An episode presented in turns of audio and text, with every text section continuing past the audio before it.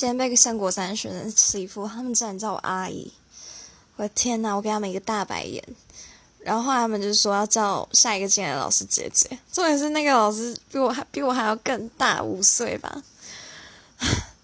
然后他们就一直在笑，我就觉得很无言，就想起了我的应届毕业国三生，他们总是时不时很真诚的看着我说：“你去我们学校穿着我们的制服的话，绝对不会有人认出你是校外人士。”那基于他们完全没有需要贿赂的地方，所以我也这么好意思相信了。